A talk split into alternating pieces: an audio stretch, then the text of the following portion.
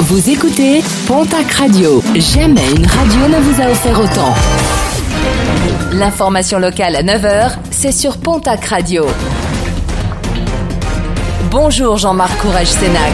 Très belle matinée. Bonne nouvelle pour les randonneurs des Pyrénées. Les refuges rouvriront le 2 juillet prochain. Il y aura toutefois moins de couchettes disponibles afin de respecter les distances sanitaires. Davantage de nettoyage prévu ainsi que des repas décalés.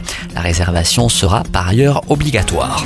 L'association 40 millions d'automobilistes apporte son soutien entier à la proposition de Carole Delga.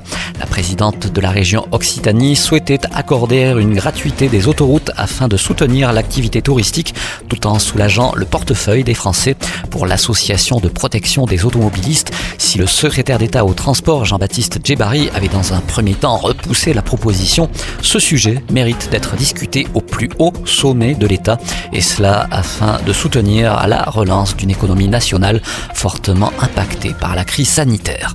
Du mouvement à Tarbes pour le second tour des élections municipales, Pierre Lagonel a réagi à l'appel lancé par Myriam Mendes, également candidate à la mairie.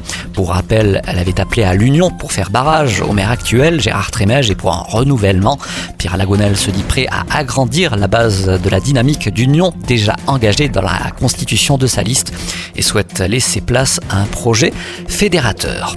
La réouverture des différents accueils de l'Office public de l'habitat dans les Hautes-Pyrénées pour se faire de nouvelles mesures sanitaires ont été mises en place. À compter du 2 juin, une réouverture des accueils sera opérationnelle au siège, dans les agences et antennes de l'OPH 65 aux horaires habituels. Les visiteurs devront se munir obligatoirement de masques de protection et également éviter de venir accompagner. Et puis en sport, nos confrères du journal Sud-Ouest se sont intéressés aux travaux sur le terrain du stade du Hameau qui se poursuivent. La phase de terrassement a démarré il y a de cela quelques jours et devrait s'achever d'ici la fin de la semaine. L'objectif est d'y installer une pelouse hybride prête pour accueillir les premiers matchs du POFC en Ligue 2, mais aussi bien évidemment ceux de la section paloise.